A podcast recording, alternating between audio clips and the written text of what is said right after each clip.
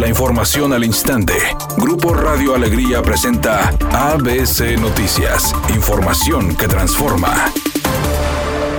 Este miércoles, el gobernador del estado, Samuel García, sostiene una reunión con los mandatarios de Coahuila y Tamaulipas, por lo que se estableció un blindaje en los alrededores del Palacio de Gobierno en el centro de Monterrey. Miguel Ángel Riquelme, gobernador de Coahuila, y Francisco García Cabeza de Vaca de Tamaulipas, llegaron al salón polivalente alrededor de las 9 de la mañana para abordar temas con Samuel García sobre seguridad y que competen a las tres entidades. Además, asisten los secretarios de seguridad, integrantes de la Guardia Nacional y representantes del Ejército Mexicano. El motivo del encuentro es ratificar el convenio triestatal de colaboración en materia de seguridad, que opera desde julio del 2019, mecanismo permanente de coordinación para la prevención, investigación y persecución del delito en la región noreste del país, y donde se ha intercambiado información, detención de objetivos relevantes y despliegue de acciones conjuntas en las zonas limítrofes de los tres estados, con resultados favorables para la inhibición de los delitos. En junio del 2020 se ratificaron los acuerdos para incrementar la comunicación interinstitucional, localización de objetivos prioritarios, acciones de alerta temprana,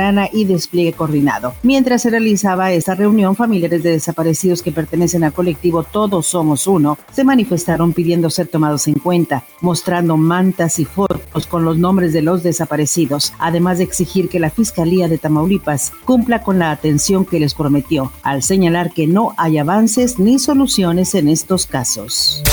Alcaldes de más de 300 municipios del país pertenecientes al PAN, PRI y PRD exigieron a la Cámara de Diputados restituir los recortes a programas metropolitanos, seguridad pública y que se fortalezca el ramo 33 para garantizar servicios prioritarios a la población. El alcalde de Apodaca, Nuevo León, César Garza Villarreal, manifestó. Los primeros tres años del el gobierno federal han representado una agresión permanente al federalismo, lo que puesto a los municipios en una situación muy comprometida. 50% de los municipios de México están en una condición de quiebra operacional.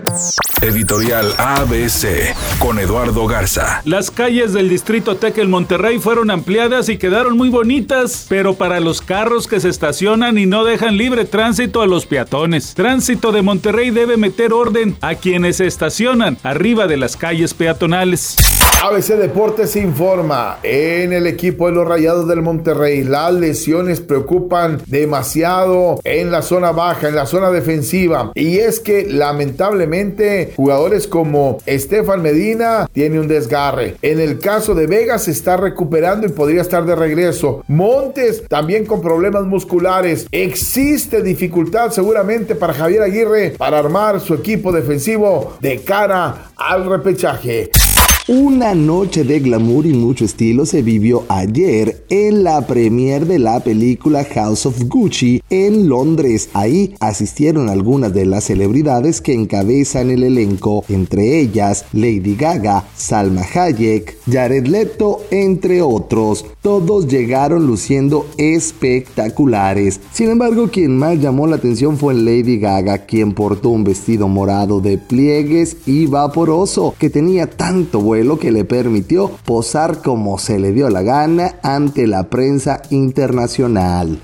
Es un día con cielo parcialmente nublado. Se espera una temperatura máxima de 28 grados, una mínima de 20. Para mañana jueves se pronostica un día con escasa nubosidad. Una temperatura máxima de 30 grados, una mínima de 18. La actual en el centro de Monterrey 25 grados.